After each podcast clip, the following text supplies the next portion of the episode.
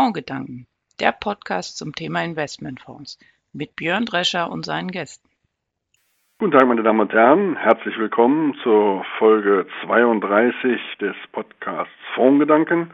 Heute haben wir die Folge überschrieben mit Vermögenspreisindex, Doppelpunkt, von wegen keine Inflation.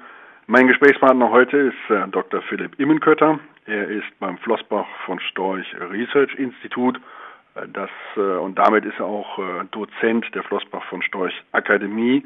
Ich freue mich, dass Sie da sind, Herr Dr. Philipp Imkötter, und vielleicht erzählen Sie uns ein bisschen was zu dem Hintergrund Ihres Instituts bei Flossbach von Storch, bevor wir gleich über den Vermögenspreisindex und alles damit zusammenhängende sprechen. Ja, hallo zusammen. Ich freue mich auch, äh, herzlich an dieser Show teilzunehmen. Ja, ich bin selber im Flossbach von Storch Research Institute angestellt. Ähm, ja, wir machen zum einen Research für die Flossbach von Storch AG, aber zum anderen ähm, beschäftigen uns mit allgemeinen Research-Themen, die wir dann der breiten Öffentlichkeit zur Verfügung stellen. Und unter anderem ist hier genau die Vermögenspreisinflation ein zentrales Forschungsthema. Was man vielleicht noch erwähnen kann, ist, äh, dass Sie nicht nur an der Uni in Köln und in Pittsburgh äh, gelernt haben, sondern dass Sie auch noch den einen oder anderen Bildungsauftrag an Universitäten, vor allen Dingen auch an der Universität in Köln haben. Und Ihr Forschungsgebiet, Sie haben es angesprochen, ist die Unternehmensanalyse und die Vermögenspreisinflationsbeobachtung, nennen wir das mal so. Dann nehmen wir doch mal gleich einen Begriff, den wir schon genannt haben, nämlich den der Inflation. Fangen damit mal an. Ähm, was äh, versteht der Profi, der Akademiker unter der Inflation und was sollten wir in dem Zusammenhang auf jeden Fall angesprochen haben? Ja, Inflation kann man ganz salopp sagen, das heißt, viel Geld trifft auf wenig Ware. Also entweder ist die Ware knapp oder die Käufer konkurrieren miteinander so, dass die Preise im Endeffekt steigen. Ähm, wenn die Preise steigen, heißt das gleichzeitig auch, dass ich für mein Geld weniger bekomme. Also der Euro, den ich heute habe, ist mitunter weniger wert, als wenn ich ihn noch vor einem Jahr hatte.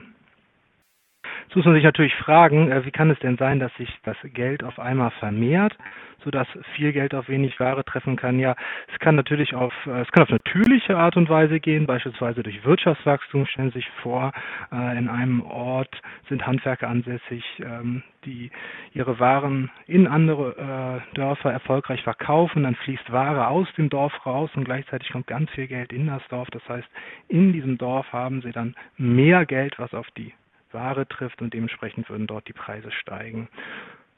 Ja, das ist die natürliche Art und Weise, wie es zu steigenden Preisen kommt. Und es kann natürlich auch künstlich gehen, indem beispielsweise einfach Geld gedruckt wird und das Geld verteilt wird. Dann haben die Käufer mehr Geld, sind dementsprechend auch bereit, mehr zu zahlen, wodurch wiederum die Preise steigen würden. Ein anderer Begriff, über den wir jetzt äh, schon mehrfach gesprochen haben, ist der des Vermögens. Und ich glaube, da haben durchaus unterschiedliche Hörer eine unterschiedliche Auffassung, was mit Vermögen alles gemeint sein könnte. Und äh, dementsprechend würde ich Sie mal fragen, welche Begrifflichkeiten um Vermögen rum und welche Definitionen sind bekannt und an welchen sollte man sich orientieren. Ja, also mit Vermögen, unter Vermögen verstehen wir erstmal das Haushaltsvermögen. Also man stelle sich einen Haushalt vor, in dem ein bis fünf, sechs, sieben Personen leben können. Und jetzt würde man einmal alles auflisten, was dieser Haushalt besitzt. Dann würde man erstmal zwei Kategorien aufmachen. Das ist einmal das Sachvermögen und einmal das Finanzvermögen. So, im Sachvermögen, ja, da befinden sich beispielsweise die Immobilien drinne, Nutzfahrzeuge, Möbel etc. Auch ja Sammel- und Spekulationsgüter, das wäre, wenn Sie kostbaren Wein besitzen, Kunst, äh, Schmuck aus Edelmetallen oder vielleicht historische Fahrzeuge. Und als letztes im Sachvermögen haben wir auch noch das Betriebsvermögen. Das heißt, wenn Sie ähm, beispielsweise eine Bäckerei, ein Einzelhandelsgeschäft oder einen Handwerksbetrieb besitzen. Das würde man alles unter Sachvermögen zusammenfassen. Und dann die zweite Kategorie, das Finanzvermögen. Da haben wir zum einen das, ja, die Spar- und Sichteinlagen oder auch Geldvermögen genannt, also das, was Sie wirklich auf dem Konto haben, was Sie ähm, relativ schnell abrufen können. Dann haben Sie auch Rentenwerte drunter, Aktien, meinetwegen noch Gold, Zertifikate etc. ähm, eine ja, weitere Formen, beispielsweise eine ähm, kapitalbildende Lebensversicherung. Das ja, das ist auch ein Vermögenswert. Da würde man dann hingehen und gucken, was ist eigentlich in dieser Lebensversicherung drinne, wie hat die Versicherung das Geld angelegt. Man betrachtet sozusagen nur als Warenkorb, den, den äh, teilt man dann auf und sagt, ja, die Versicherung hat in Immobilien, Aktien oder Renten investiert und das dann entsprechend dem Sach- oder Finanzvermögen zuteilen. Ja. Wenn man jetzt Begriffe hört wie beispielsweise Geldvermögen oder Gesamtvermögen, ähm, es ist ja ähm, beispielsweise in diesen Statistiken, die auch äh, in den letzten Monaten ein paar Mal veröffentlicht wurden, dass das Gesamtvermögen der Deutschen ist dann von 6 Billionen Euro die Rede. Ähm, da heißt es dann, das sei das Geldvermögen der Deutschen, aber auf der anderen Seite wird dann auch genannt Lebensversicherungen da drin, werden Aktien oder Investmentfonds genannt. Ähm, heißt das immer, man muss im Einzelfall ganz genau sich anschauen, was hinter dieser Begrifflichkeit Vermögen liegt? Ja, genau, das muss man tun. Und äh, vor allen Dingen bei Gesamtvermögen meint man dann meistens das Bruttovermögen, also alles, was ein Haushalt besitzt, unabhängig davon, wie es finanziert ist. Sie können das entweder mit Ihrem eigenen, also wenn Sie eine Immobilie kaufen, finanzieren finanzieren Sie die entweder mit Ihren eigenen Mitteln, Sie können sie im besten Fall vielleicht direkt mit Bargeld bezahlen. Das ist aber eher seltener der Fall. Meistens ist es so, dass Sie mit Kredit finanzieren und dann haben Sie auf einmal einen Unterschied zwischen Brutto- und Nettovermögen. Also Bruttovermögen ist alles, was man besitzt und Nettovermögen wäre dann das Bruttovermögen abzüglich dem Geld, was ich mir geliehen habe, also abzüglich der Schulden.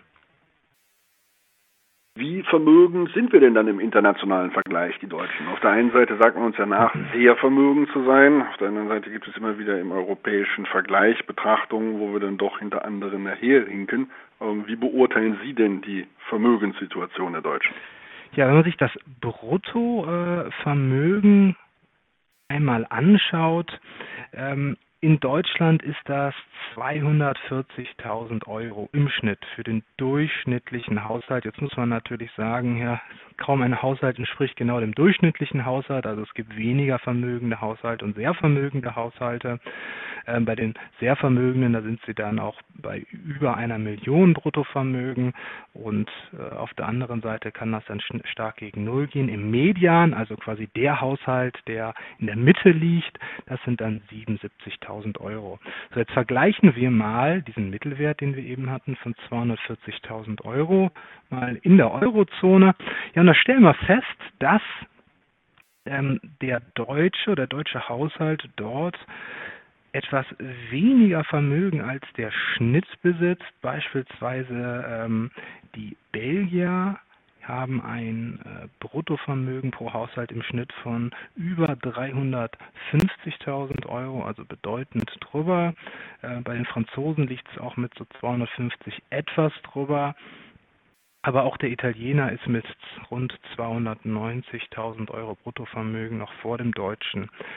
Man muss dazu aber sagen, dass diese Zahlen stets mit Vorsicht zu genießen sind.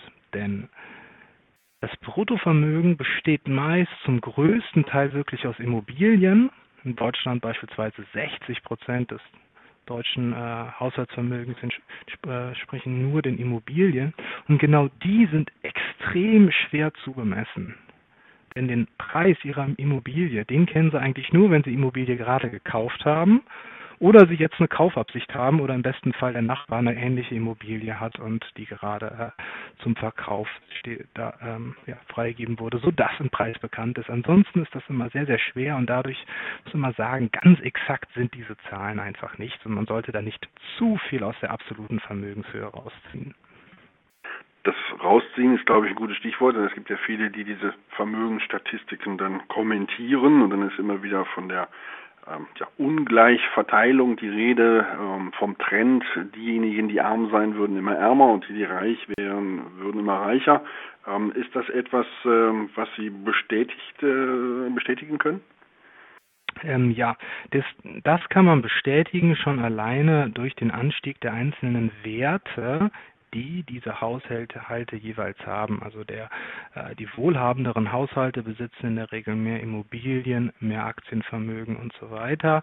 Und das sind genau die Werte, die auch im Preis gestiegen sind. Also genau der, die Inflation, also das wäre dann die Vermögenspreisinflation, wo der Preis dieser Vermögensgüter steigt.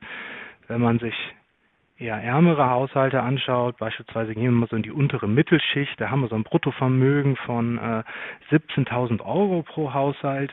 So, das sind jetzt genau die unter äh, die Haushalte, die ja, wo das ganze unter äh, ganze Vermögen oder das größte Teil des Vermögens schon dem Möbeln und beispielsweise dem Fahrzeug entsprechen und dann das, was noch auf dem Girokonto liegt.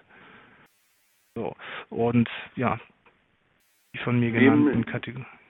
Neben Arm und Reich äh, ein weiterer Punkt, äh, der Spagat, so wird er zumindest immer dargestellt, zwischen Jung und Alt. Die Alten, die die großen Vermögen haben, die vererbt werden. Ähm, ist das äh, ein, ein, ein, ein statischer Effekt, der immer so ist, oder gibt es da Veränderungen, dass man sagen kann, nein, es ist ja auch schon vieles vererbt worden und äh, diese extreme Positionierung, die ist nicht mehr zu beobachten? Also wer eine Immobilie natürlich erbt, der gehört dann eben auch zu den Glücklichen, wo dann das äh, Bruttovermögen auf einmal anspringt und das Ganze dann ja in der Regel sogar noch ohne Kreditfinanzierung. Ähm, es ist aber auch wiederum schwer, das über die Zeit zu messen. Also die verlässlichsten Zahlen, die stammen da von der Bundesbank. Ähm, die haben in einer koordinierten Studie über die ganze Eurozone hinweg sich das Vermögen der Haushalte angeschaut. Allerdings haben sie da erst 2010 mit angefangen, sodass wir eigentlich auch erst seit 2010 verlässliche Zahlen haben und jetzt schwer zu sagen ist, äh, dass das in den 90ern oder Anfang 2000 schon genauso oder anders war. Mhm. Gibt es irgendwelche Entwicklungen und Trends, was äh, die Vermögenszahlen insgesamt angeht, äh, die man noch besprochen haben sollte? Oder sagen Sie, nein, da haben wir die wichtigsten Aspekte gerade schon? Ja, also der, die Preisveränderungen, die Inflation dieser Vermögenswerte, das ist eigentlich das zentrale Thema, mit dem man sich beschäftigen sollte. Man muss sich fragen, wie verändert sich der Preis der Vermögensgüter, die ein Haushalt besitzt? Und wir haben jetzt einen, Immobilienmarkt, wo jetzt allein im letzten Jahr die Immobilienpreise um sieben Prozent gestiegen sind. Davor das Jahr sind es auch rund um sechs Prozent gestiegen. 2015 sind sie noch um fünf Prozent gestiegen und so weiter. Aber wenn Sie das mal kumulieren, dann haben Sie seit 2014 allein einen Anstieg von 22 Prozent. Also ein Haushalt, der über Immobilienvermögen verfügt, wird durch diesen Preisanstieg der Immobilien dementsprechend auch relativ gesehen reicher als ein Haushalt, der spart, ja, der das Ganze in äh, Spar- und Sichteinlagen hat, weil hier haben wir keine Preisanstiege zu verzeichnen. Da sind wir ja schon bei der perfekten Überleitung zum Vermögenspreisindex. Ähm, ist der eine Erfindung Ihres Instituts? Fragezeichen. Dann würden wir schon mal klären, wer hat es erfunden und vielleicht erklären Sie uns dann genau, was sich äh, hinter diesem Vermögenspreisindex verbirgt. Genau. Ja, also der, der Begriff der allem der Asset Price Inflation oder Vermögenspreisinflation, der war vor allem so 2014 in aller Munde, wo die vor allem die Finanzmärkte nach oben gegangen sind und jeder gesagt hat, ja, jetzt steigen die Vermögenspreise. Ähm, dort haben wir uns dann eigentlich mal gefragt, ähm, welche Zahl, mit welcher Zahl könnte man das bemessen? Und dann entstand in einer Diskussion ähm, mit einem Journalisten vom Handelsblatt, das ist der Herr, äh, der Hans Christian Müller, entstand die Idee, einfach mal einen Index zu konstruieren, der diesen Preisanstieg auch genau bemisst. Denn vorher hatten wir nie eine Zahl. Da konnten wir nie über eine konkrete Inflationszahl sprechen im Rahmen der Vermögenspreisinflation. Ja, und das wollten wir ändern und deswegen haben wir dann Anfang 2015 den Flossbach von Storch Vermögenspreisindex ins Leben gerufen. So, und der setzt sich nun wie zusammen und wird wie berechnet? Ja, wie wir gerade gesagt haben, wir schauen uns auch einfach mal das durchschnittliche Vermögen eines Haushalts an. Also Sachvermögen ist der größte Posten mit 80 Prozent, darunter sind Immobilien wieder das größte mit 60 Prozent Anteil des Bruttovermögens. Dann kommt das Betriebsvermögen mit rund 15 Prozent. Ja, und was dann noch so an Sachvermögen ist, wie Automobile, also Nutzfahrzeuge, Möbel und Sammler-Spekulationsobjekte, das macht dann gerade nur noch 4 Prozent aus. Ähm, die restlichen 20 Prozent Das ist das Finanzvermögen. Da hat der Deutsche vor allen Dingen viel in Spar- und Sichteinlagen. Das macht so rund 11 Prozent seines Gesamtvermögens aus. Und dann kommen noch mal 5 Prozent jeweils in Aktien und Rentenwerten und dann noch ein bisschen sonstiges Finanzvermögen. Das ist sozusagen der Vermögenskorb, der dem Index hinterliegt. Und zu jeder Vermögenskategorie haben wir dann eine äh, Preiszeitreihe genommen, die den Preisanstieg dieser Kategorie misst, haben das entsprechend des Haushaltsvermögens gewichtet und bekommen dann eine Zahl und das ist dann die Vermögenspreisinflation für den durchschnittlichen deutschen Haushalt. Und wie hoch ist die jetzt gerade? Die ist zum Ende des letzten des, des Jahres 2017 auf Rekordwert gegangen. Im September wurde eine Vermögenspreisinflation von 8,7 Prozent gemessen. Und das muss man sich erstmal auf der Zunge vergehen lassen. Ein reiner Preisanstieg der Vermögensgüter im Schnitt von 8,7 Prozent. Wenn wir uns ja. Verbraucherpreisindex anschauen, da finden wir Zahlen, die sind meistens unter 2 Prozent. Beim Vermögenspreisindex ist das anders. Da sind wir schon in ganz schön hohen Gefilden. Sie haben eben selber schon angesprochen und gesagt, das ist unser Korb, den wir da quasi zugrunde legen. Ähm, jetzt wird ja der offiziellen Inflationsberechnung auch ein Korb äh, zugrunde gelegt, der, wie das immer so schön heißt, repräsentative Warenkorb. Ähm, ja, wo unterscheidet er sich von Ihrem und warum äh, berücksichtigen die statistischen Bundesämter nicht auch die Immobilienpreise und andere Dinge, um die Inflation zu berechnen? Ist das nicht eine Form der, ich frage mal bewusst provokativ, Schönung? Ja, von der Schönung würde ich da nicht sprechen. Ähm, man muss erstmal unterscheiden, ähm, wie sich also Verbraucherpreisinflation und Vermögenspreisinflation unterscheiden. Also Verbraucherpreisinflation, da misst man den Preisanstieg von Verbrauchsgütern, also die durchschnittlichen Ausgaben eines Haushalts, was er ebenso verbraucht. Das ist 20 Prozent Miete, 5 Prozent Energie, 5 Prozent Kraftstoffe, 10 Prozent Nahrung, äh, 5 Prozent Bekleidung. So. Und noch ein paar andere Posten. So, ähm, Jetzt ist es ja so, dass diese Verbrauchsgüter eigentlich gekauft werden und direkt verbraucht werden. Das ist das, was Sie eigentlich nicht langfristig behalten. Die können Sie in der Regel nicht wieder, äh, wieder verkaufen. Die Vermögensgüter hin, hingegen, das sind die Werte, die Sie kaufen und dann auch langfristig behalten und gegebenenfalls auch wieder verkaufen können. Es hat sich als Standard äh, durchgesetzt, Inflation rein über den Preisanstieg der Verbrauchsgüter zu messen. Und das ist nicht nur in Deutschland so, das wird eigentlich in der ganzen Eurozone so gemacht und auch in Übersee. Wir haben hier also wirklich zwei unterschiedliche Sachen. Einmal das, was Sie kaufen und verbrauchen, also das, was Sie konsumieren, sind sozusagen Ihre Lebenshaltungskosten und das andere ist das, was Sie besitzen und wie, Sie, wie sich das vermehrt oder wie Sie Vermögen aufbauen. Ähm, man kann da nicht wirklich von einer Schönigung sprechen, allerdings darf man nicht unter Inflation nur die Kosten des Konsums verstehen, die steigenden Kosten des Konsums. Es sind auch die Kosten beispielsweise des Vermögensaufbaus oder des Wertzugewinns eben durch diese Preisanstiege. Es gibt es ja von der Europäischen Zentralbank und auch von anderen die Aussage, man strebe eine dauerhafte Inflation oberhalb von 2% ein müsste man ja mit Blick auf den Vermögenspreisindex sagen, Herr Draghi, Ziel schon längst erreicht, Ziel schon längst überschossen. Das heißt, wären die Notenbanken nicht gut beraten, diese Inflationsrate, wie sie von den statistischen Bundesämtern beispielsweise berechnet wird und den Vermögenspreisindex zumindest irgendwo gemeinschaftlich in die Überlegungen mit einzubeziehen? Ja, das äh, sehe ich genauso, dass sie das eigentlich sollten. Ähm, der Index findet auch Betracht, Betrachtung, also beispielsweise die Bundesbank, auch der Sachverständigenrat der Bundesregierung und Mitglieder des Bundestags haben sich auch konkret mit unserem Vermögenspreisindex schon beschäftigt. Also äh, die Zahlen sind bekannt. Allerdings läuft die äh, Steuerung bei den Zentralbanken eben ausschließlich über die Verbraucherpreise. Würden Sie eine Prognose wagen, wie, wenn Sie sich die historische Entwicklung anschauen und äh, die geldpolitischen Entwicklungen, Würden Sie eine Prognose zutrauen, wie sich der Index, sagen wir mal, im laufenden Jahr jetzt 2018 verhalten wird? Ja, das ist äh, eine sehr gute Frage. Bei Prognosen kann man natürlich immer sehr gut auch daneben greifen. Deswegen werde ich auch nur was das eher allgemein fassen. Also es ist nicht davon zu erwarten, dass sich jetzt äh, die Preise deutlich zurückgehen werden. Ähm, wir hatten, wie ich ja schon sagte, Preisanstiege von jetzt 8,7 Prozent jüngst, vorher 7,7 Prozent und 6,5 Prozent.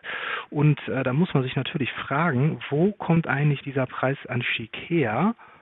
Und verändert sich dort in dem ja, kausalen Hintergrund irgendetwas. Ja, und der Grund für den Preisanstieg ist natürlich ganz klar bei der Geldpolitik von der EZB zu suchen.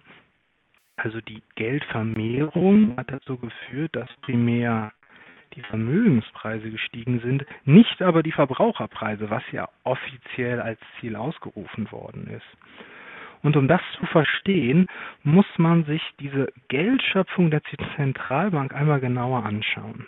Also die Zentralbank hat zwei Hauptmechanismen, wie sie die Geldmenge in der Eurozone ausweitet. Das ist zum einen der Leitzins.